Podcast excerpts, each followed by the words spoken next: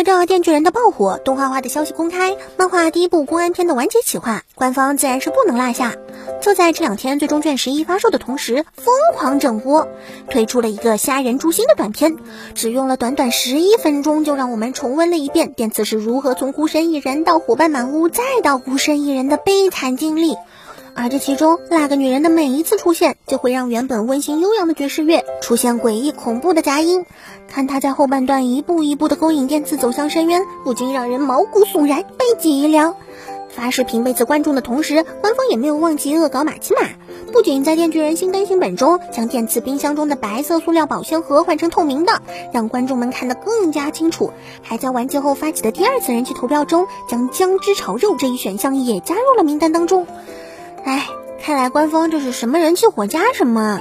上一次投票小红的车已经够离谱，这一次的人气投票姜汁炒肉该不会是第一吧？《进击的巨人》作为一部经常以大为卖点的动画，时不时就会出一些特大的、令人匪夷所思的企划。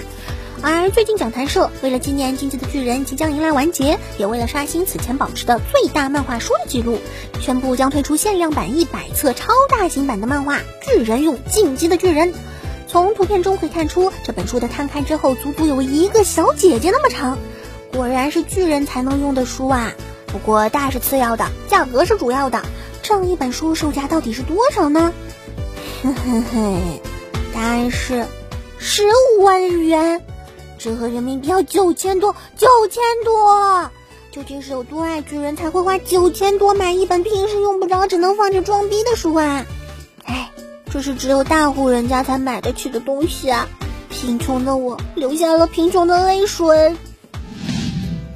知道怎么能让一个人变得强大吗？首先要明白自己有多渺小，要么提高自己，取得更高的社会地位。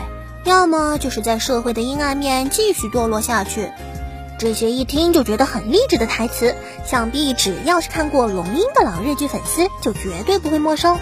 此前一八年《龙樱二》漫画宣布连载，二零年正式宣布电视剧化，可本该于二零年夏天陪大家一起度过高考的《龙樱二》，却因为疫情的关系陷入了难产，一直到了二零二一年三月，这部励志佳作才正式宣布了定档日期，可谓是历经磨难的作品了。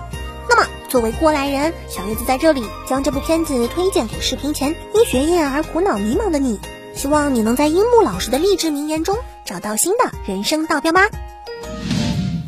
三月三日，从日本媒体公开的信息显示，米津玄师无巧忽事情获选二零二零年度日本文化厅艺术选奖文部科学大臣新人奖，动画监督汤浅正明获得文部科学大臣奖。该奖授予在各艺术领域取得优秀业绩的人们。想来常年混迹 A C G 的小伙伴，对这三位大佬能获得国家级的奖项，肯定是不会觉得意外吧？那这里就给入宅没多久的小伙伴讲讲这三位大佬的战绩。米津玄师一手联盟，不仅上了红白歌会火遍全日本，还破圈在中国也火了一把。无巧忽视情原作的《鬼灭之刃》剧场版直接引爆了日本院线。鬼才监督汤浅证明曾制作《春宵苦短少女前进吧》《别对印象岩出手》等优秀作品，属于日常拿奖。大佬大佬的战斗力，羡慕！我也好想拿个奖啊。不过汤浅证明是个光头啊，不愧是强者。好了，那以上就是本期视频的全部内容啦，希望大家能够来点支持。那么我们下期再见，拜拜。